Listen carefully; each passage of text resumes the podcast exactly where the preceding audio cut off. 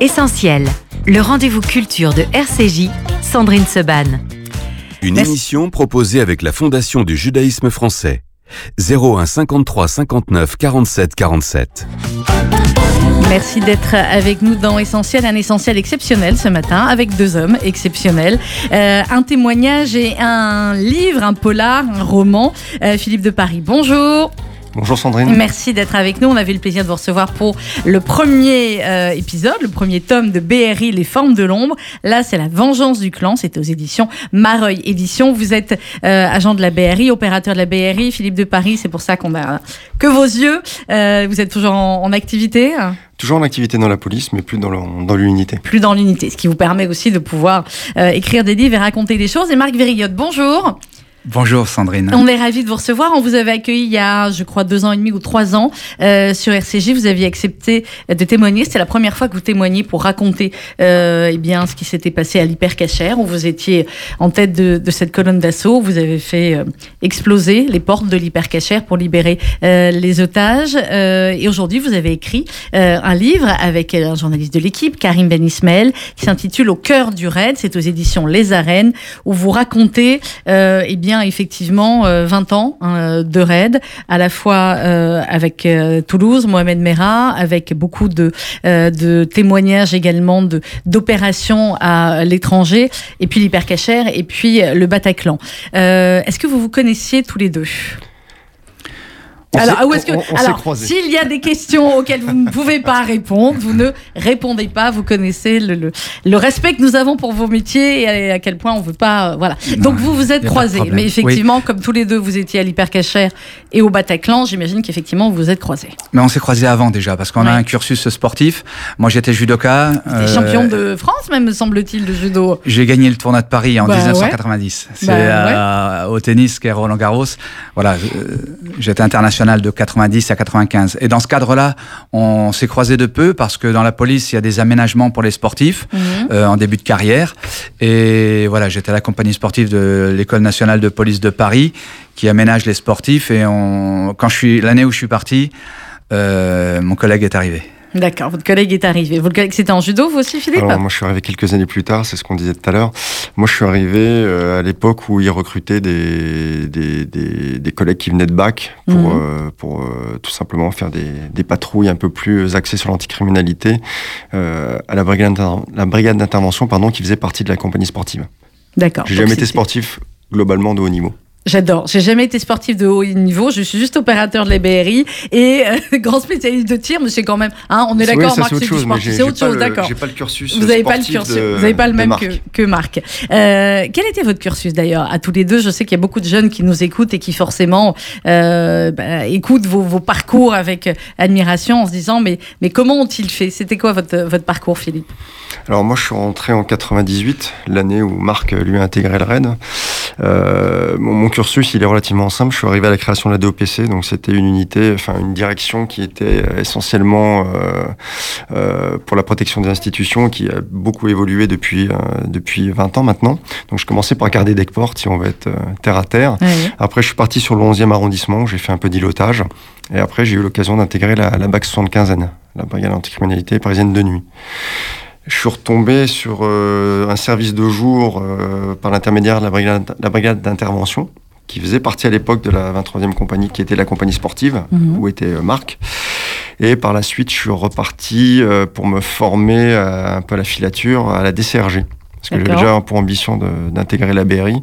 Mais à l'époque, il valait mieux avoir un cursus euh, polyjudiciaire ou au moins avoir une certaine expérience dans, la, forma- dans la, la filature pour pouvoir intégrer cette unité. Donc ça a été relativement compliqué parce que je n'étais pas de la même direction lorsqu'il y a eu des sélections, donc j'ai pas pu y aller tout de suite. Et euh, mon chemin a fait que j'ai fait différents services avant de réintégrer la brigade d'intervention en 2011 de mémoire et la BRI euh, en 2016 euh, après les événements. Après les, attentats de 2015. Et vous, Marc Verriot, alors 20 ans dans le raid, comment Alors vous racontez effectivement dans, plusieurs chapitres du livre comment, euh, comment vous y arrivez, l'entraînement plus qu'intensif, l'entraînement physique, le, le mental, enfin tout ce qui fait qu'on arrive à être euh, intégré dans le, dans le raid. Mais avant cela, pourquoi vous vouliez arriver là? Ce qui m'a amené dans la police, c'est le, sport. Je, moi, j'ai arrêté mes études en première scientifique parce que j'étais en équipe de France junior. Donc, je suis parti à Paris pour pour faire une carrière de sportif. J'ai été international de, de, judo de 90 à 95. Et, mais avant ça, euh, quand, quand, je suis monté sur Paris, quand j'ai fait mon service militaire au bataillon de Joinville, à Fontainebleau, euh, je n'avais pas de métier, à part prof de judo. Et c'est ce qui m'a amené à passer les concours de gendarmerie et police. J'ai eu les deux concours. Et, et voilà, c'est donc le sport qui m'a amené, amené vers la police. Euh, qui m'a amené dans la police. Et ensuite, euh, voilà, j'ai été entraîneur national du judo policier. Et, et ensuite, entraîneur à la SPP, le, club de, le club de la police. Et puis ensuite, euh, c'est en rencontrant justement un ancien de la BRI qui, avec qui j'ai sympathisé et euh, que j'ai décidé d'arrêter l'associatif et le sport euh, dans la police pour vraiment me plonger dans la police. Et j'ai passé les tests du RAID parce qu'à l'époque, on pouvait pas rentrer dans la PJ quand on était comme moi gardien de la paix, sous-officier. Et j'ai passé les tests du RAID et, bien m'en a pris parce que j'ai passé ensuite 20 ans fantastiques. Oui, oui, alors qu'on va raconter. Philippe de Paris, quand on a bloqué la, date pour l'émission, je vous ai dit que j'avais reçu le, livre de Marc et je voulais savoir si effectivement euh, euh, ça pouvait aller ensemble. Et il dit, ah bah Marc, c'est une légende du raid. oui, bah carrément, 20 ans de raid, euh, comme un autre de tes collègues, Martial, que j'ai eu l'occasion de rencontrer il n'y a pas longtemps, c'est les piliers de l'unité, qui ont un gros vécu et qui sont aussi euh, très connus pour euh, leur sympathie et leur humour. oui, ça c'est clair, on le voit. Oui, oui, Quand je suis arrivé à la compagnie sportive, euh, Marc était, Marc était une légende. Il était vraiment, sa présence était encore omniprésente, surtout au niveau des, des, combattants. Et quand je dis combattants, c'est pas spécialement seulement, du moins les, les judokas, ça allait du lutteur jusqu'au boxeur et au karatéka.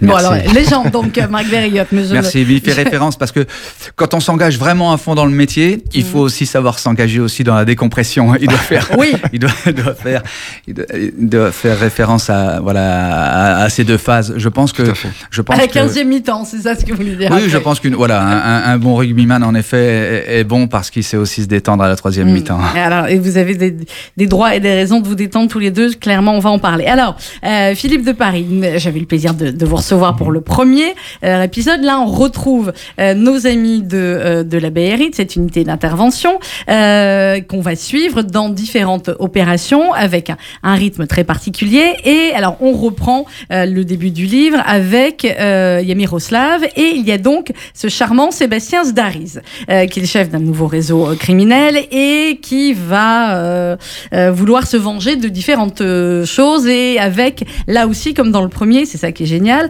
euh, et bien différentes opérations, à la fois l'histoire principale qu'on suit et également d'autres petites histoires qui vont s'y rattacher. Exactement, le but c'était d'avoir une continuité bien évidemment avec le, le Thomas et euh, toujours euh, de faire découvrir les, les différentes facettes de l'unité en restant bien évidemment dans, dans la fiction.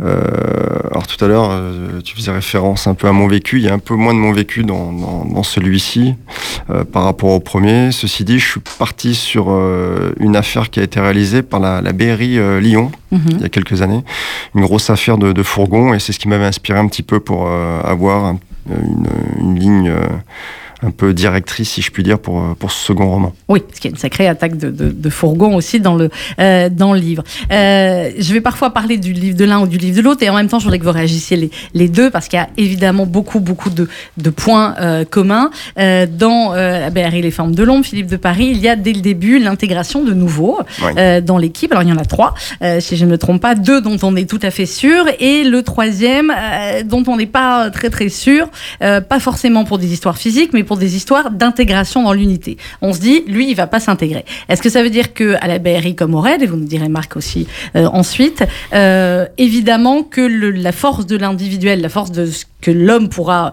donner et faire est importante, mais le plus important, c'est le collectif. Ça en fait partie. Ce qui fait fonctionner l'ensemble, c'est la somme des performances individuelles, mais le collectif, il est primordial. On passe euh, la quasi-totalité de notre temps avec euh, nos collègues, donc euh, si les, les, les, nouveaux, entre guillemets, arrivants ne sont pas en capacité de s'adapter au groupe, c'est très compliqué. C'est, ça fonctionne pour le coup dans un sens et pas dans l'autre. C'est pas au groupe de s'adapter aux nouveaux arrivants. C'est eux qui doivent se, se, se, fondre dans la masse et prendre rapidement le pli essentiellement. je pense que c'est pareil pour bien évidemment. En effet, en, groupe d'intervention, il n'y a pas de performance autre que collective. Et pour que le groupe soit très efficace, eh bien, on prend. Le groupe trouve son efficacité dans l'hétérogénéité. On est vraiment, on n'est pas hum, dans la police et notamment au RAID par exemple, c'est pas du tout une unité formatée avec des gens construits dans le même bois parce que par exemple on pourrait avoir des lacunes au même moment, stresser au même moment. C'est un groupe avec des âges euh, bon assez assez élevés. Moi pendant mes 20 ans le, plus jeune avait 27 ans. Donc c'est déjà un travail de maturité parce que plus qu'un travail d'action, c'est aussi euh, retarder l'action le plus tard possible. Et, et puis euh, par exemple moi je suis resté dans la colonne d'assaut jusqu'à 53 ça montre que on peut se permettre de garder des gens d'expérience. Moi, notamment, c'était l'explosif, mais on garde aussi des, des tireurs fusils d'expérience. Et en fait, c'est avec des gens de PJ, avec des gens euh, de, des sportifs, avec des gens de sécurité publique, des gens de, de service d'ordre. Et tout, tout, ça forme une, une hétérogénéité qui a, chacun apporte sa pierre à l'édifice et c'est là-dedans que le groupe trouve sa force. Parce que c'est vraiment le collectif qui, qui voilà, on, se, on se complète et c'est ça qui est nécessaire. Euh, c'est ce qui se passe dans le, dans le livre, Philippe de Paris. Les, euh, effectivement, les, les, personnages de l'unité sont à la fois euh, très différents et en même temps extrêmement complémentaires. C'est le cas aussi vraiment dans, le, dans les unités. Vous, je crois que votre spécialité, c'est le, le tir et encore, c'est le tir, comment ça s'appelle? C'est le tir euh, à haute vitesse, vous? Le tir sportif de vitesse. Tir, sportif de vitesse. Euh, il y a une, euh, une spécificité comme ça, forcément, chez chaque opérateur, comme là dans, le, dans, le, dans votre livre? Pas forcément. On a tous, des, des on a tous nos points forts, bien évidemment. Mhm. On a des tireurs, on a des boxeurs, on a des, des, copains qui sont euh, plus axés sur euh, la thématique de la police judiciaire. Et c'est comme l'a dit Marc, hein, c'est cet ensemble qui fait que le groupe performe, surtout sur des, thématiques comme, comme la police judiciaire. qui est assez complexe et dans lesquelles on retrouve beaucoup de similitudes par rapport à l'intervention. Donc euh, oui, on a besoin d'avoir des profils différents. Chacun choisit aussi ses spécialités en fonction bah, de, de, de, de, ses envies. Hein. Ça peut être, on peut avoir des, des tireurs de précision, des, des, collègues qui, soient, qui sont plus axés sur la, la varap, l'escalade, mhm. les fractions et diverses, diverses euh, d'autres thématiques. D'autres thématiques. En effet, en effet tout à l'heure, on parlait, c'est vrai, de l'hétérogénéité au recrutement, mhm. mais après, ça s'accentue parce que euh, pour être bon, on, est tous, euh, on fait tous le même travail au départ, c'est-à-dire porteur de bouclier dans la colonne d'assaut, mais au bout de trois ans, une fois qu'on est très bon, qu'on a bien assimilé toutes ces bases-là de la colonne, eh bien, on commence à travailler une spécialité. Alors, ce sont les mêmes spécialités, c'est mhm. les fractions, notamment l'explosif, mais euh, tous les moyens mécaniques euh, des fractions de portes, de murs, euh, de fenêtres, de plafonds, le tir de précision, les techniques de corde, il y a toutes sortes de spécialités. Et voilà, et au bout de deux ans de travail de cette spécialité, au départ, on est un petit peu en retrait derrière un ancien, et puis après, on, commence à être vraiment spécialisé. La colonne d'assaut est vraiment faite de spécialistes qui chacun, euh, qui chacun est à même d'apporter sa, sa, spécialité. Alors dans votre livre, Marc Verriot, Au cœur du raid, aux éditions Les Arènes, vous racontez effectivement euh, ces différentes interventions. Pourquoi vous, vous êtes spécialisé dans, dans les fractions, euh, justement, et on va parler, puisque c'est le, début du livre, de, de Toulouse et de les fractions, de la manière dont vous avez fait exploser la porte de, de l'appartement du terroriste Mera. Alors, euh, pourquoi la spécialité D'abord? Parce que je, suis rentré vraiment au raid, moi, pour faire l'intervention. J'y suis resté 20 ans au cœur de la, au, cœur de la colonne. J'ai pas eu envie de passer à la formation ou un poste de cadre parce que c'est ça qui me plaisait. Donc quand, quand le temps était venu de prendre une spécialité, euh, je voulais pas m'écarter de la colonne d'assaut. L'avantage de l'effraction, c'est que quoi qu'il arrive, même quand on est utilisé dans sa spécialité, eh bien, on reste dans la colonne. C'est-à-dire que on rentre pas en premier, puisqu'on ouvre la porte, il faut un petit peu de temps pour euh, ensuite ranger son matériel, mais on rentre en règle générale en septième position, enfin juste derrière les deux premiers binômes, pour au cas où il y aura une deuxième porte à ouvrir. Et là, on fait à nouveau partie euh, de, de, de la colonne de la colonne d'assaut. Donc c'est ça qui me plaisait et c'est pour ça que j'y suis resté euh, euh, longtemps. Ensuite, vous me parlez de la, Fermera. Alors, à Toulouse, on n'a pas fait exploser là, la porte. là, on dit son nom, mais nous, de manière générale, sur cette antenne, on ne dit jamais euh, son nom. On parle que des, que des victimes. mais là, effectivement, pour bien comprendre, voilà. Donc, vous étiez devant la porte à Toulouse alors non, à Toulouse, euh, j'y étais en tant que chef d'équipe. Mmh. C'est-à-dire, euh, on, est fait, on est fait en équipe euh, environ 6 et il y a un chef d'équipe. Euh, voilà.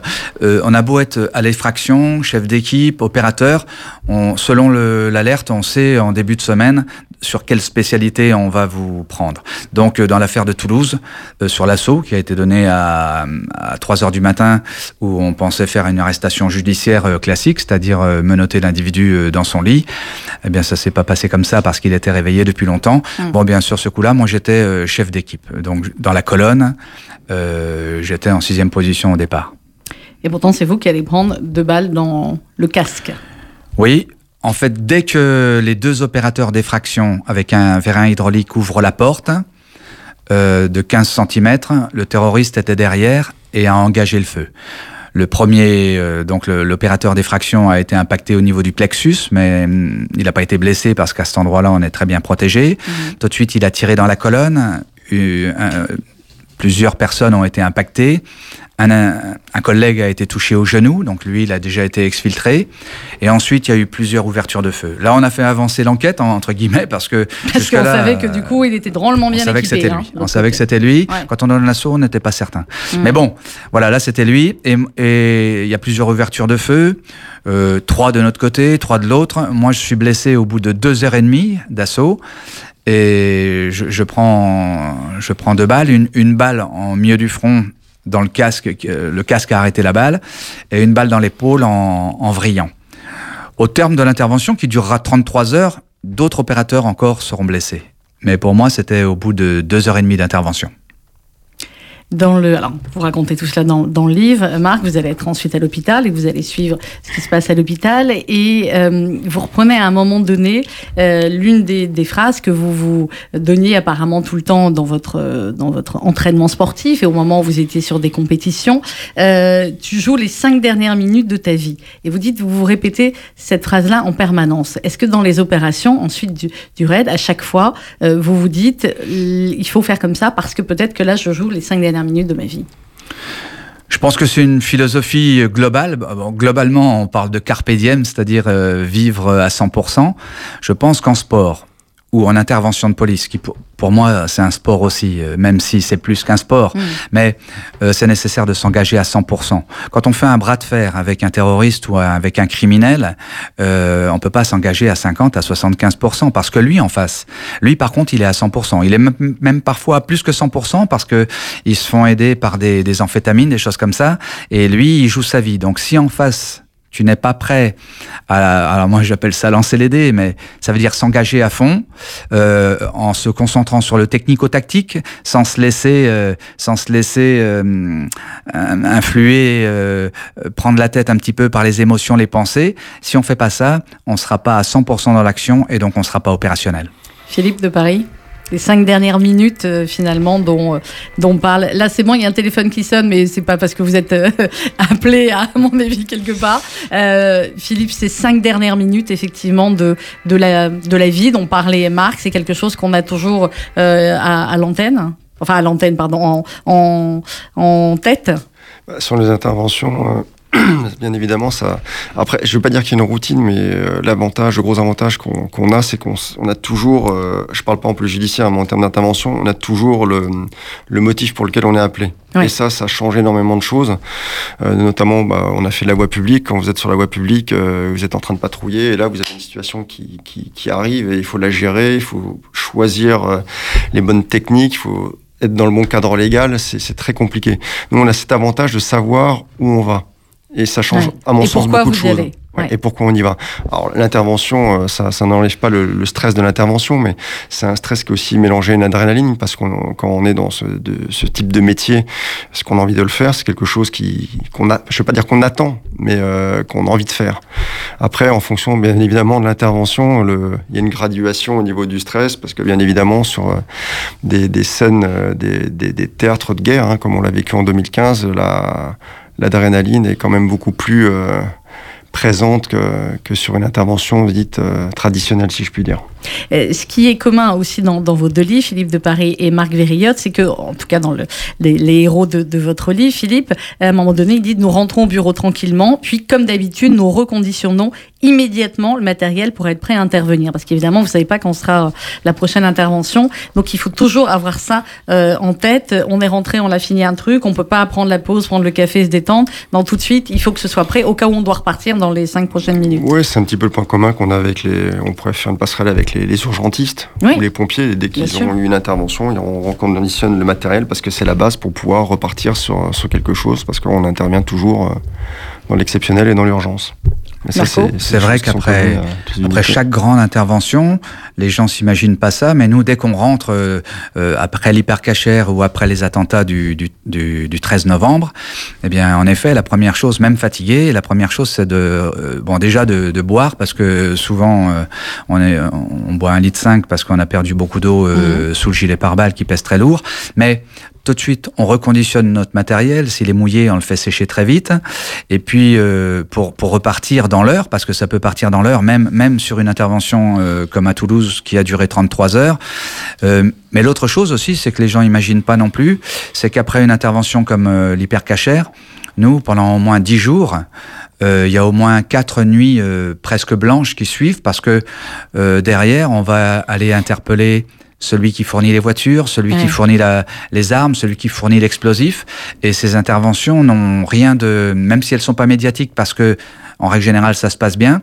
En fait, c'est des interventions euh, très délicates parce qu'aller chercher, par exemple, un fournisseur d'explosifs, euh, vous imaginez bien que c'est. Ouais, c'est pas détente. Faut pas faire, faut faire attention. Mmh.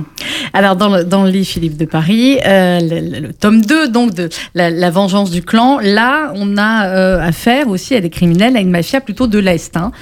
clairement, vous ne donnez pas le, le, pays, plutôt, mais enfin, on, on, a compris de quoi il s'agit. C'est des choses auxquelles la BRI doit faire face aussi parce que parfois, on a euh, l'image à, à, tort ou à raison d'interventions extrêmement médiatiques sur certaines prises d'otages, certains attentats, etc.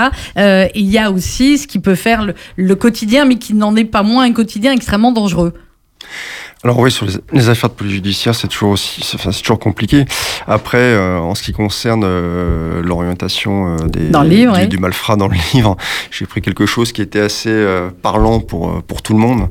C'est vrai que si j'avais choisi une mafia un peu plus euh, discrète, ça aurait peut-être un peu moins parlé. Oui, non, non, là, ça parle bien. Donc voilà, je suis, passé, je suis resté sur quelque chose d'assez euh, factuel aussi, mmh. et qu'on peut rencontrer également, et qu'on rencontre euh, également en police judiciaire sur bah, des affaires de, de, de, de droit commun, de vol, de grand banditisme du grand banditisme et du grand banditisme qui euh, euh, a des clans et qui s'éliminent euh, mutuellement assez rapidement hein, dès le début du livre. Mais il y a toujours eu cette guerre des clans, et puis elle sera toujours omniprésente dans, dans, dans ce type de, de milieu. Hein. On on va pas se le cacher. Et euh, c'est pour ça que c'est intéressant pour des unités bah, comme l'anti-gang de, de, travailler sur de grosses équipes, parce que ça mène toujours ou ça peut déboucher toujours sur quelque chose d'intéressant euh, en termes d'affaires. Même alors, si le, le, travail parfois ne paye pas, malheureusement. Ouais. Euh, alors, dans les, dans les six personnages, il y a une femme. Euh, chez vous, il y a des femmes à la BRI Alors, on a une femme à la BRI. Une seule? Pour l'instant, qui est euh, top 3. Ouais. C'est quoi ça. top 3 Alors, Top 3, c'est. Euh, Elle est au troisième niveau d'intervention? Le commissaire principal. On a top 2 qui est son adjoint et top mmh. 3 qui est en troisième position. Et elle, elle s'occupe de l'intervention. Mmh. Il y a des femmes au RAID, Marc Verriotte Oui, oui, on en a eu pour euh, la filature. Mmh. Euh, surtout, une négociatrice, on en avait reçu une. Notamment Tatiana. à l'époque, euh, à l'époque de, de, recherche euh, d'Ivan Colonna en Corse, on a eu des négociatrices.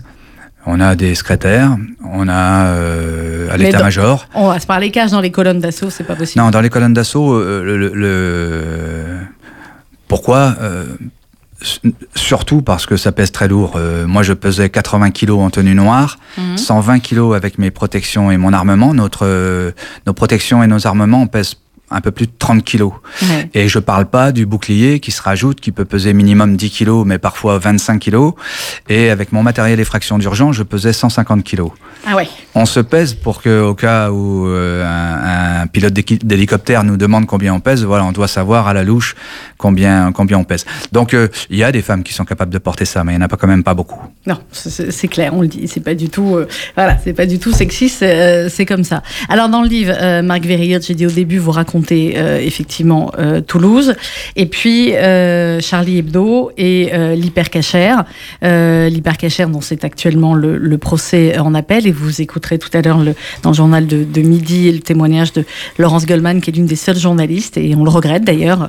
Parfois, mes confrères sont là, il faut pas, et ils sont pas là où ils font. et justement, il y a aussi un aspect, on parlera de l'intervention, de la manière dont les médias couvrent parfois ou sont parfois un trop trop proche de vous, on, en parlera un petit peu plus tard, euh, mais sur l'hypercachère, effectivement, euh, Marc Verriot, euh, c'était une des interventions les plus difficiles, j'imagine, que vous avez eu à vivre, et je voulais que vous nous racontiez ce qui s'est passé, en fait, avant que vous partiez, et qu'on revienne, du coup, tous les deux sur cette notion d'instinct. Parce que vous êtes parti avec un sac d'explosifs et vous avez pris autre chose d'instinct, on vous avait pas demandé de le prendre, et ça vous a drôlement servi. Alors cette intervention, c'est vrai, pour nous, elle est, elle est, compliquée dès le départ parce que déjà, euh, elle ne commence pas au moment où on nous appelle. Elle commence en fait 48 heures avant parce mm. qu'on est, on est engagé dans la chasse, euh, dans la poursuite des deux euh, terroristes hein, qui ont fait les 12 morts à Charlie Hebdo. Donc on travaille quasiment 48 heures là d'arrache-pied sans savoir exactement combien de temps ça va durer, sans manger, sans boire, sans dormir quasiment. et quand on rentre, nous, se reposer, euh, parce que les deux terroristes euh, sont fixés dans une mmh. euh, imprimerie, dans une zone gendarme. Donc ce sont les gendarmes qui reprennent, qui reprennent la main à ce moment-là. Nous, on va se reposer et très vite, très vite, l'hypercachère sonne. Et moi, j'étais déjà sur place quand ça sonne. Donc j'ai préparé mon matériel euh, habituel, c'est-à-dire que j'ai été dans la voiture avec mon sac, euh, mon sac. Euh, j'étais d'alerte effraction ce jour-là, donc je savais mhm. que je savais que ça allait être, ça allait être difficile. J'ai pris mon sac effraction avec mon, mon, explosif de, on va dire, de compétition. Et comme j'étais un peu en avance, euh, en effet, j'ai. on parle d'instinct, de perfectionnisme. Des, fois, des fois, c'est en cherchant, en cherchant le, petit détail euh, qu'on performe. Je sais pas, comme j'étais un petit peu en avant, je me suis dit, je vais, je vais aller chercher mon sac euh, d'entraînement. C'est avec des montages explosifs supplémentaires, pas toujours bien équipés, mais voilà. Et puis finalement, bien m'en a pris parce que lors de l'intervention, euh, j'aurais j'aurais besoin d'un montage qui était réservé à qui était dans ce sac là qui était dans ce mm. Euh, Philippe de Paris, vous vous étiez aussi sur place pour la BRI, euh, pour, pour l'hypercachère. Comment ça se, euh, vous, comment vous avez été prévenu et finalement comment ça se coordonne? Je vais pas rentrer, il y a plusieurs pages effectivement où, vous expliquez, Marc, les difficultés parfois, on va dire, de coordination, pas à vos niveaux, mais on va dire au niveau des, des boss qui ne sont pas toujours sur le terrain. Mais vous, comment vous avez été prévenu et comment ça s'est passé pour la BRI nous, enfin, à l'époque, j'étais à la brigade d'intervention, que je salue d'ailleurs. Euh, ça a commencé le mercredi, si je dis pas de bêtises, mhm. avec euh, malheureusement les, les événements de, Charlie Hebdo. de, Charlie Hebdo. Et euh, ça s'est arrêté le vendredi au moment de l'assaut. Et pendant ce laps de temps qui est relativement long, bah, on n'a pas arrêté, hein, comme l'a dit Marc. Nous, comme on était sur Paris, on, et c'était le territoire entre guillemets hein, de, de, la BRI, et donc le, tous les services de police judiciaire et d'antiterrorisme étaient dessus. On est parti avec euh, bah, les copains du raid euh, dans le nord de la France parce qu'on avait eu plusieurs indices qui laissaient euh, présumer que les deux frères étaient dans cette zone, donc ça a été une, euh, une, grosse, euh, une grosse intervention même à ce niveau-là, ou qui était relativement fatigante, puisqu'on a passé nos journées à, à crapahuter dans les, petits villages à, chercher en lourd.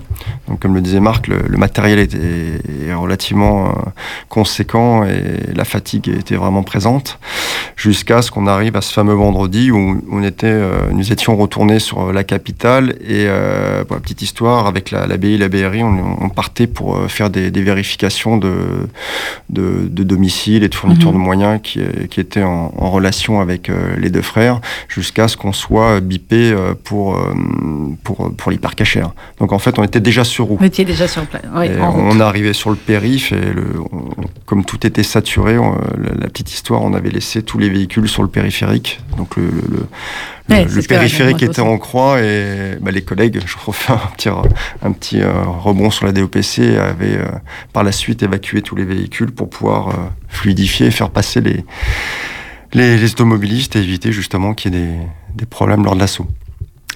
Alors l'assaut, vous le racontez, hein, Marc, effectivement, dans le, euh, dans le livre. On parlait d'instinct euh, avec Marc Verrigotte il y a un instant. Dans, dans votre livre, Philippe de Paris, il y a aussi euh, un moment où l'un des personnages, alors il y, a, il y a cette filature de, de ce malfrat, enfin de ce criminel, on peut plutôt dire ça Mm. comme ça, et il y a un moment, effectivement, où ils vont, où il y a cette filature qui va arriver dans un, dans un fast-food, et il y a, il y a un échange de regards, et à ce moment-là, eh bien, le, le- le bonhomme de la BRI sait qu'il sent qu'il a été repéré. Il peut évidemment pas en être sûr, mais ça se joue aussi comme ça. Ça, c'est de l'instinct, Ah, c'est l'habitude. Dans notre métier, là je parle essentiellement de, de la police, euh, qu'elle soit basique ou autre. Le regard, ça dit tout. Donc on, on- Mm. on ne croise jamais le regard de la personne qu'on filoche. Ça, c'est Ouais. c'est une des règles de base. Parce que comme on sait derrière, on sait qu'on est derrière lui et lui hypothétiquement il se dit peut-être que je suis, fi- je suis filé. Oui, oui, en plus, là, le- Donc, le- euh, le regard, ça dit beaucoup de choses. Et une fois qu'on l'accroche, c'est compliqué de de, bah, de, de décrocher, de Oui, de reprendre, décrocher euh, de revoir, de, de ouais. reprendre finalement une, une posture naturelle. Donc on évite toujours de croiser le regard. C'est pour ça que je fais une petite allusion. Effectivement, les, les deux protagonistes ont le regard qui se croise et bah, comme le regard en dit long et que lui, euh, le l'un est en pleine filoche et l'autre est complètement parano. Oui, oui, il est parano, puis voilà. un, voilà, Et puis il a, il a des raisons de l'être. Ouais. Donc forcément, ça, ça crée euh, des petites problématiques. Euh, Marc Verriot, vous, dans les interventions, finalement, le, regard euh, des, terroristes, vous, le croisez rarement, parce que quand vous arrivez, euh, là, en l'occurrence, pour, pour l'hypercachère, quand vous arrivez, vous savez déjà qu'il y a eu quatre, personnes qui ont été tuées dans le, dans le magasin. Et quand vous arrivez, quand vous rentrez à l'intérieur, vous dites que c'était aussi une situation qui était complètement inédite. Oui, bien sûr. Quand on arrive sur l'hypercachère, on sait que, on sait que c'est très grave. On sait qu'il y a déjà quatre morts dans, dans le magasin. On sait aussi déjà que le tueur euh, euh, avait déjà tué une personne euh, la veille, la policière municipale, Oui, Clarisse. et avait tiré sur un jogger qui a eu de la chance parce qu'il n'est pas mort, mais je ne sais pas exactement ce qu'il est devenu, mais bon, il a quand même essuyé une balle. On sait ça. On se doute parce qu'on a chassé euh, les deux les deux terroristes de, de Charlie Hebdo. On se doute euh, qu'il y a de l'armement lourd puisque les deux terroristes de Charlie de Charlie Hebdo avaient euh, un lance-roquette en plus de leur en plus de leur Kalachnikov ou simili Kalachnikov. Donc on se doute qu'il y aura de la grenade. Il peut y avoir de l'explosif. Et puis surtout, euh, on nous informe qu'il y a 19 otages. Au final, on sait qu'il y aura 26 otages, dont une femme enceinte, on peut presque compter 27. Mhm. Mais au départ, on nous annonce quand même 19. Donc 19, euh, on sait qu'on va être euh, en difficulté parce très, que très bien compliqué. sûr, euh, lui, c'est un avantage pour lui d'avoir des otages. Mais nous, euh, ouvrir une porte à l'explosif en plein Paris avec derrière 26 otages, ça complique la tâche. Euh, bien sûr, ça complique la tâche techniquement, mais affectivement, même si nous, au cœur de l'action, on essaie de pas faire entrer euh, les a a- émotions. Il n'y a, pas d'affectif, il n'y a pas d'émotion. N'empêche, que voilà, quand on veut faire diversion avec des grenades, quand on veut ouvrir la porte, etc. 26 otages, ça change toute la donne. Et alors, vous le, vous le dites d'ailleurs dans un, un moment du chapitre, vous citez euh, une phrase du Talmud qui sauve une vie, sauve l'humanité. Et effectivement, là, avec vos, vos camarades, avec ceux de la BRI, du RAID et des autres, vous en avez sauvé, euh, vous en avez sauvé 27. Oui, quand l'otage nous dit ça, for- forcément, ap- après l'intervention, forcément, ça nous a tous, euh, tous touché au cœur. Voilà, c'est, euh, sauver 26, 26 fois le monde, euh, c'est Pas, mal C'est pas rien. On leur, pas rien. on leur remercie. Ben, c'est nous qui pouvons drôlement vous, vous remercier. Euh, alors dans le livre, Philippe de va mettre quelque chose d'un peu, peu souriant, parce que quand même sur nos six personnages, il y a pas mal de morts, hein, je les ai pas comptés, ça, ça tire dans tous les coins à un moment donné, mais c'est ce qui fait un excellent euh, polar. Euh, Il y a un peu d'amour quand même aussi dans tout ça. Un petit peu. Un petit peu, bon, pas, beaucoup, on va pas trop d'accord.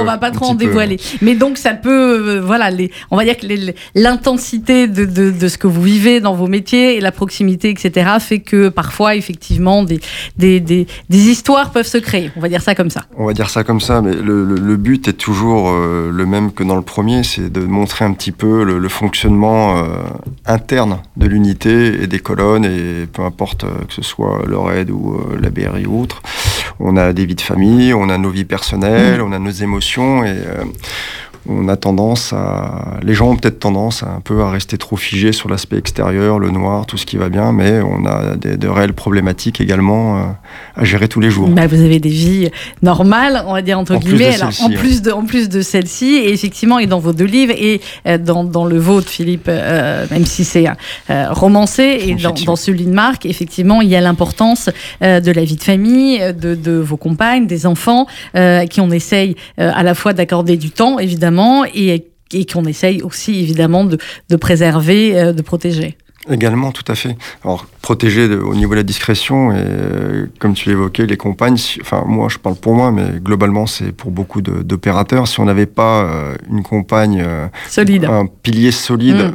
pour pouvoir nous permettre de faire de, de, de, de, faire notre passion, entre guillemets, ce serait très compliqué. On a besoin d'avoir un, socle familial qui soit, euh, bah, entre guillemets, je ne vais pas dire consentant, mais qui soit, qui connaisse un petit peu les, déjà les difficultés de notre métier et qui, qui ont aussi cette capacité à les accepter. Mmh. Et qui sait endurer le, le stress aussi, hein.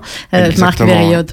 Oui, on a, alors on a des devoirs au travail, hein, des devoirs de, de, de défendre la paix, se contre l'injustice et tout, mais on a aussi en rentrant des devoirs de père de famille et, et de mari. Et donc bien sûr, faut, faut réussir à cloisonner ces, ces deux, enfin les additionner au départ, mais après les, les cloisonner pour ne pas trop impacter euh, quand on rentre d'une intervention.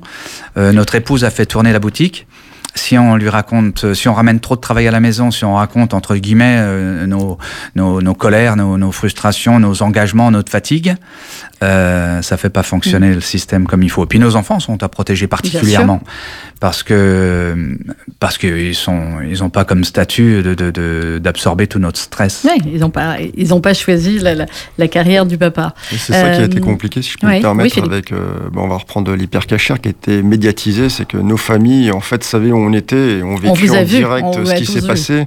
Et là, il y a eu une dimension euh, autre dans l'intervention qu'on n'avait pas connue avant, parce que les trois quarts des, des interventions, bah, elles sont, je veux dire qu'elles sont à huis clos, mais elles sont moins médiatisées que ce -hmm. type euh, d'événements. Et, et je c'est pas forcément une bonne chose non plus. C'est pas forcément une bonne chose, je suis d'accord avec vous. Et Marc, vous le racontez aussi très bien quand il y a la, il y a la traque comme ça de, dans, le, euh, dans les forêts, à côté de, de l'imprimerie, euh, des, des, journalistes qui sont là et qui filment et qui filment l'arrivée, euh, etc. Et on sait très bien que d'autant plus dans l'hypercachère, euh, il était clairement avec, euh, avec la télé et qui suivait aussi ce qui se passait, ce qui se passait à l'extérieur. Philippe de Paris, dans, dans le livre également, on parle, enfin, vous disiez de, de la famille, de la décompression pression euh, ensuite. Et euh, bah, on sent bien dans, votre livre, comme dans celui de Marc, qu'il y a des choses de toutes les façons qu'on peut raconter à la famille et des choses qu'on peut pas euh, raconter, qui vaut mieux d'ailleurs ne pas raconter. Du coup, vous le racontez à qui Vous parlez un petit peu, Marc, dans le livre des, des, des psys, mais on a l'impression que c'est quand même extrêmement lourd et qu'intervention après intervention, bah, il n'y a pas que ce que vous portez physiquement sur les épaules qui devient lourd et compliqué. À ce niveau-là, je pense que chacun gère un petit peu à sa façon. C'est vrai que nous, on en parle entre nous, évidemment, puisque c'est notre cœur de métier. Euh, et ça va dépendre aussi euh, de, bah, de, de, notre famille. Il y en a certaines qui ont besoin de savoir un petit peu, d'avoir au moins des, des, des, petits points de détail, et d'autres mmh. qui, qui, préfèrent rester sur euh, un ensemble plus vague pour pas euh, pour pas pour peut-être plus facilement gérer euh, son, leur stress par rapport à, à ce que nous on, on, vit sur le terrain. Après, en termes d'accompagnement, on a toujours la possibilité, euh, comme tu l'évoquais, de, de, de, parler avec les, les psys. Ouais. On a des psys qui sont euh, présentes maintenant, de plus en plus d'ailleurs dans l'administration. Euh, il y a une vingtaine d'années, euh, je pense que Marc sera d'accord avec moi, quand on parlait de psy, euh, c'était tout de suite un ballon, il faut pas aller voir ce type si on de va personne. Voir, ça veut dire que tu es faible ou non Oui, au-delà ouais. de ça, ça va être marqué. Moi, l'image que j'en garde, c'est les anciens me disaient, oui, si jamais, n'allez jamais voir un psy de la boîte, parce qu'autrement, ça va être noté en dossier. rouge en votre ouais. dossier. Alors non, que maintenant, c'est beaucoup plus rentré dans les mœurs, notamment après les événements. Il y a, et puis, il y a plein d'associations qui se sont créées. là, je fais un petit coup de pub pour PEPS. Non, allez-y. C'est une association qui s'occupe des, des collègues qui sont en difficulté difficultés, notamment dans le cadre du suicide. Mmh. Et ils font un travail qui est, qui est assez fantastique à ce niveau-là. Euh, donc les gens commencent un peu plus à, à, parler, les collègues commencent un peu plus à parler. C'est un petit peu exutoire aussi. Je pense que c'est une très bonne chose. Et euh, l'administration en amont a mis, enfin du moins en parallèle, a mis euh, en place euh, plusieurs cellules qui permettent aux collègues de parler quand, quand ils en ont besoin. Quand ils en ont besoin ouais. Moi, je me souviens qu'après les événements, on avait notamment, bon, on de l'hypercachère, on avait euh, tous les collègues d'Amérique d'intervention euh, pris le, la décision euh, d'aller voir les psys qui nous étaient fournis, enfin qui nous étaient fournis, Ouais. qui étaient présentes, Ouais. juste pour en parler. Ouais. Et moi, ça m'a aidé à titre personnel pour euh, savoir comment euh, amener la chose à ma famille. Mhm. C'était ça en fait le, le- le- le- ma principale difficulté. Que dire aux enfants, comment gérer. euh, ça, ça me posait un réel problème parce que c'était quelque chose de. de- C'était quelque chose d'inédit. D'inédit, cachère, tout à fait. Exactement. Alors l'inédit, J'en mal. Oui, j'en Marc. parle dans, dans le Oui, oui. chapitre euh, euh, euh, omelette thérapie. Exactement. En fait, euh, on fait plusieurs débriefings, nous, après une intervention. Et mais vous le- mangez une omelette. le on, mange débriefing- quoi, on mange quoi à la BRI finalement Oh, le- on a les croissants, on a plein Croissant, de trucs. d'accord, ok. Nous, on a une petite tradition d'omelette. Omelette, euh, salade. omelette avec un peu de fromage, salade et un petit verre de vin rouge. Qui, qui se perd, mais à, à- à mauvais titre. mais voilà, ce, ce premier débriefing, en fait, il se fait à chaud, sans autorité, qu'avec euh, qu'avec euh, qu'avec nous. Ouais. Et à mon avis, c'est le premier débriefing euh, euh, franc, technique, Mhm. mais c'est aussi un premier débriefing euh, psychologique. Parce que pour nous, nos meilleurs psys, c'est quand même, euh, C'est quand même nos collègues. Oui. oui. Parce que euh, parmi eux, et les anciens après, dans un deuxième temps, quand on discute un petit peu de- avec ceux qui ont, ont rencontré des problèmes. Parce que le plus souvent, mieux qu'un psy d'institution, c'est mieux de demander son chemin à celui qui l'a déjà euh, pris. Mhm. Et c'est notre premier, c'est notre premier, notre premier débriefing. C'est le plus important, c'est celui-là à l'omelette. Après, on en fait d'autres, plus à froid. euh, mais c'est surtout en discutant. On peut pas discuter de ça avec sa famille pour ne pas Non, non, transférer le stress. En discuter avec les psys, nous aussi. Après les grosses interventions, on a eu des rendez-vous. Mais, mais c'est assez difficile de, de se faire comprendre par quelqu'un euh, sur, ces- sur ces affaires-là qui sont très très pointues. On n'est plus dans des petits problèmes, on est dans, dans des problèmes On est euh, dans, dans revenir de euh, que l'hypercachère. au même, que même les du professionnels ont du, mal, ont du mal à comprendre. Alors on parlait de, de l'aspect inédit de, de l'attentat contre l'hypercachère et puis euh, voilà trois ans après il y a euh, euh, 2015 il y a les, attentats euh, au Bataclan au Stade de France à la terrasse des cafés. Vous racontez là aussi euh, Marc je vais laisser nos, nos auditeurs lire parce que vous, vous racontez très en détail euh, cette nuit-là. Et vous dites euh, cette nuit-là à un moment donné vous vous, vous expliquez sur euh, la manière dont finalement on peut se retrouver ou vous êtes retrouvés et d'autres dans euh, le Bataclan face à euh, des terroristes et vous dites il vaut mieux être jugé par 12 inconnus que transporté par six amis. Je crois que tout le monde a, bien compris la, la, ré- la référence et je vois Philippe réagir également. Ça c'est c'est parce qu'il y a aussi une autre phrase où vous dites il ne- tout ce qu'on a appris en fin de compte, euh, toutes les années d'entraînement, etc. Là, il va falloir en quelques centièmes ou quelques millièmes de seconde l'incorporer, le décider, et c'est maintenant que ça se passe. Oui, notre métier, c'est un métier d'adaptation où on doit prendre des décisions euh, euh, extrêmes en moins d'une seconde. On peut pas se faire aider. euh, là, on parlait tout à l'heure des psys. euh, Ah, la le il n'est pas là, là, il n'y a que vous, et voilà. Voilà. Et en, en une seconde, on va traiter euh, une problématique que si on gère mal, le juge derrière aura plusieurs semaines, plusieurs mois, plusieurs années, lui, pour peser le pour et le contre. Euh, là où le juge travaille sur plusieurs années, nous, on travaille sur moins d'une seconde. Donc évidemment, il faut pas être pollué, euh, il faut être concentré sur notre tâche technique, il faut être concentré sur nos prérogatives, et, et puis euh, il, faut être, euh, il faut avoir les pieds bien sur terre euh, pour étudier la situation dans le détail et ne pas être trompé par des, par des biais de pensée, par des, par des, par des pensées euh, parasites. Voilà, il faut vraiment avoir les pieds sur terre. C'est pas un travail de si je mythomane. fais ça pas... Oui, oui ça c'est clair. Philippe de Paris Je pense que Marco a dit l'essentiel. hein. Mm. C'est- C'est c'est des situations qui sont encore plus. euh, C'était une situation qui était encore plus compliquée que que l'hypercachère, euh, malheureusement, il y avait beaucoup, c'était un, ouais, un théâtre de guerre carrément. là, au niveau supérieur, puisqu'il y avait déjà une centaine de morts, les, les, personnes en face étaient déterminées. Et de toute façon, la finalité, euh, pour le coup, euh, il l'avait clairement annoncé, parce qu'on savait très bien qu'il y avait hypothétiquement aucune reddition possible. Donc c'est des gens qui sont déterminés, qui sont là pour mourir, qui sont là pour tuer. Donc c'est assez compliqué aussi euh, pour nous, euh, policiers, euh, bah, de, de, de, se dire bah, comment ça va se passer. et comme l'a dit effectivement Marco, il faut trouver la, il faut rester lucide, trouver les bonnes techniques. Et là j'ai une grosse pensée pour les, copains de la colonne Alpha qui, qui ont vraiment eu beaucoup de chance et qui ont mis à contribution bah, toute leur capacité euh, technique et leur expérience pour euh, donner l'assaut sur, euh, sur ce côté gauche et essuyer les tirs des terroristes. Et... Par professionnalisme et par chance aussi, parce que c'est indéniable hein, de, hein. ne toucher aucun otage. Il y, a, il y, a, de la chance aussi, euh, souvent clairement. Vous dites aussi, Marc Verriot, dans le, euh, dans le passage sur, sur le Bataclan, qu'évidemment, euh, se souvenir de cette nuit-là, bah, il ne peut pas quitter euh, ceux qui y étaient, et que euh, les réactions qui ont suivi en France les, les, jours suivants vous ont semblé importantes et en même temps un petit peu trop roses, un petit peu trop fleurs et, et nounours, et, et pas assez, bah, nous sommes en guerre. Oui, alors là, ça sort un petit peu de nos prérogatives. Nous, on est concentré sur la technique, on fait le travail, mais après, évidemment, on, on redevient un citoyen normal. Mmh. Quand, on va, quand on va devant notre canapé, nous, on on a affronté. Alors moi, j'étais pas dans le cœur du Bataclan mmh. parce que j'ai. Euh, il y a eu plusieurs interventions. Moi, j'ai j'ai travaillé à côté du bar euh, la petite bière oui, ou la bonne bière. Le comptoir de la bière. Et on a fouillé, euh, on a fouillé un immeuble. Donc on, voilà, c'est les deux premières équipes du RAID qui ont travaillé avec la BRI sur ce, qui ont donné l'assaut. La, la, BRI sur le côté haut euh, à gauche et le RAID euh, côté droit en bas. Moi, je suis arrivé quand les terroristes étaient des, déjà morts. Je, parce que je travaillais, on a ouvert 11 portes dans un immeuble parce que. Parce qu'on se demandait s'il n'y avait pas des terroristes ouais. cachés, etc. Il y avait des balles, il y avait des. Mmh. Il y avait des voilà. En fait, en haut, il y avait deux colonnes. Je sais pas si tu te souviens, il y avait la colonne Alpha à gauche et la colonne Bravo. Il y avait deux colonnes, en fait. Puisque ça fait un. Oui, c'est ça, une, une, colonne, ouais. une colonne BRI ouais. et une colonne RAID euh, en bas, dans la fosse.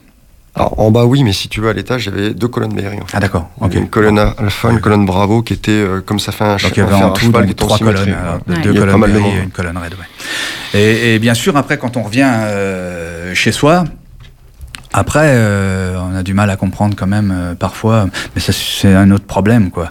Nous, on, a, on, on reçoit des balles. Vous avez fait le boulot. Et après, quand on voit euh, la société qui qui se rend pas compte à quel point finalement euh, les gens oublient un petit peu vite et on n'a pas l'impression d'être dans la même société quand on sort euh, nous de quand on de situations de guerre et que très vite euh, très vite on replonge dans une société qui oublie trop vite, on est un peu surpris.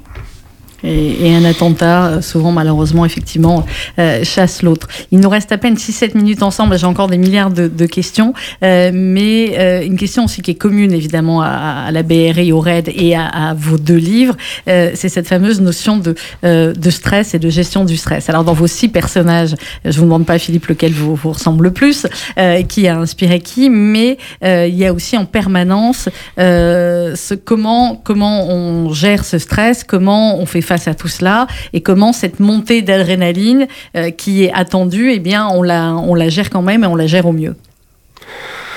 Bah, ce que je te disais tout à l'heure, c'est propre à chacun. Après, euh, on a beaucoup de sportifs, sportifs de haut niveau, donc on a déjà l'habitude de gérer euh, en parallèle de certaines formes de stress. Ouais, mais bon, là, on Après, est bien évidemment, un... il est toujours voilà. présent, euh, mais globalement, au niveau de la gestion, c'est sensiblement pareil. Je sais pas ce que tu en penses, Marc. Il y a beaucoup de points communs, bien évidemment l'intensité, enfin, on est quand on fait du sport, on n'est pas confronté à quelqu'un, un danger de mort. Oui, c'est ça. Ça, c'est bien évident. Mais sur toute intervention, on peut être amené, euh, malheureusement, euh, à ce type de problématique. C'est pour ça, généralement. Est-ce qu'il faut le penser avant ou est-ce qu'il faut l'occulter?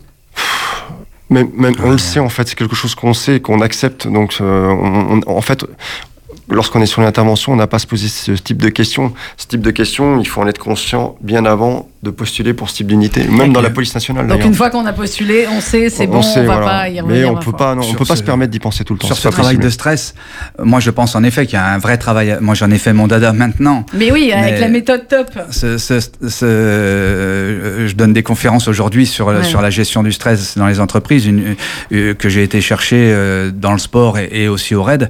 Voilà, ce qui caractérise ce qui caractérise le stress, c'est que au départ, on a des capacités euh, psychiques, des capacités physiques, techniques qui sont stables. C'est-à-dire qu'on réagit de la même manière le lundi, le mardi, le mercredi en zone de confort. Mais par contre, le jeudi, quand arrive euh, une difficulté, eh bien normalement le stress devrait agir de manière positive. Le stress est fait pour nous pour nous donner des ailes et donc euh, améliorer toutes ces capacités.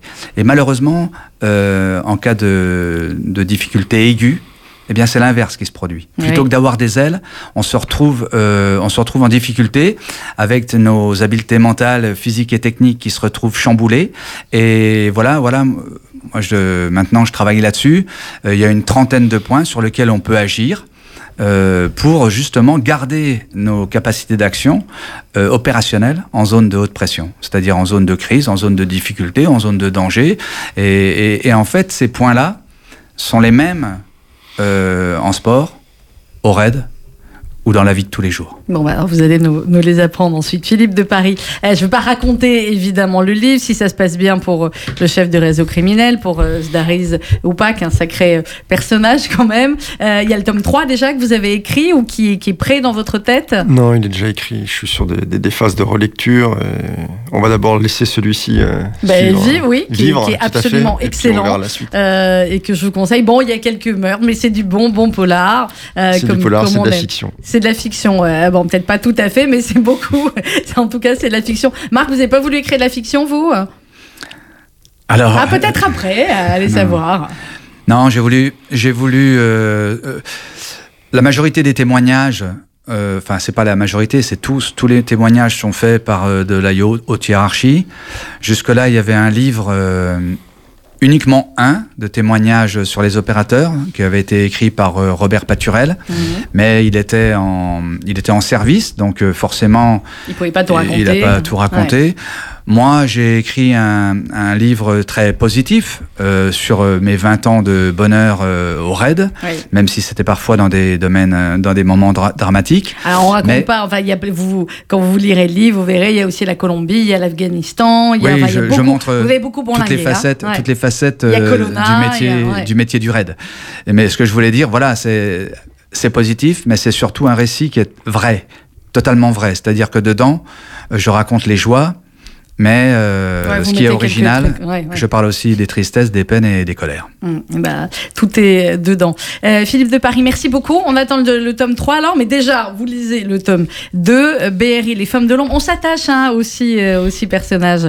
Vraiment, ils sont tous extrêmement différents et euh, attachants. La vengeance du clan, c'est aux éditions Mareuil Éditions et Marc Verriotte avec Karim Ben Ismail. c'est au cœur du raid, c'est aux éditions Les Arènes. Il se trouve aujourd'hui, je ne sais pas s'il y a du hasard ou pas de hasard, mais euh, ça aurait dû être l'anniversaire de Gabriel Sandler, qui aurait dû avoir 14 ans euh, aujourd'hui. Et, et quand on lit aussi comment vous avez vécu Toulouse et, et ce, que, et ce que vous en dites, c'est extrêmement euh, touchant. Merci beaucoup à tous les deux d'être venus. Merci pour, Merci pour les cadeaux. J'ai une super casquette. Regardez, on va terminer l'émission avec. Et vous, j'ai une, j'ai ma Natas. Voilà. Ceux qui savent savent que je fais collection euh, maintenant. Merci d'être venus. Merci pour tout ce que vous avez fait et sur ces théâtres d'opération en particulier évidemment de, de Toulouse, de l'Hypercachère, du Bataclan et tous les autres. Merci infiniment à tous les deux. On se quitte avec quelques notes de euh, Renault et dans quelques instants, vous allez retrouver RCJ Midi présenté par Rudy Saada.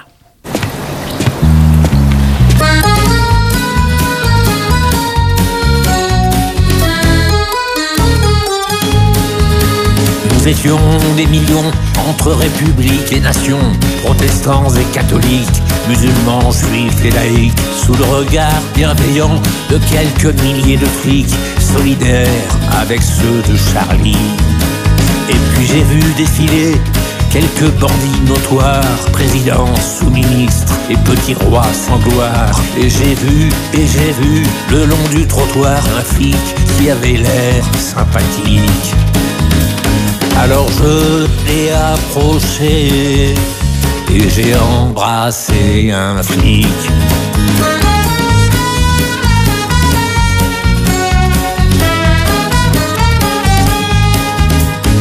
J'ai embrassé un flic entre nation et république. J'ai embrassé un flic, ça change des coups de trick. J'aurais pas cru, il y a 30 ans, qu'au lieu de leur balancer des pavés à tour de bras, j'en serrerais un contre moi. Car je me suis approché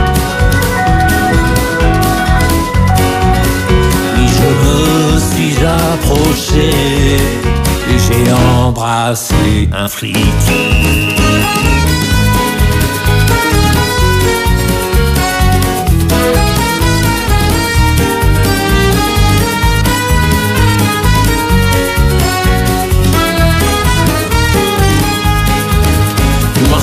Vers la nation, fraternelle et pacifique, sous le regard bienveillant de quelques milliers de flics. Et les snipers sur les toits nous faisaient avec leurs bras de grands signes d'amitié et de solidarité.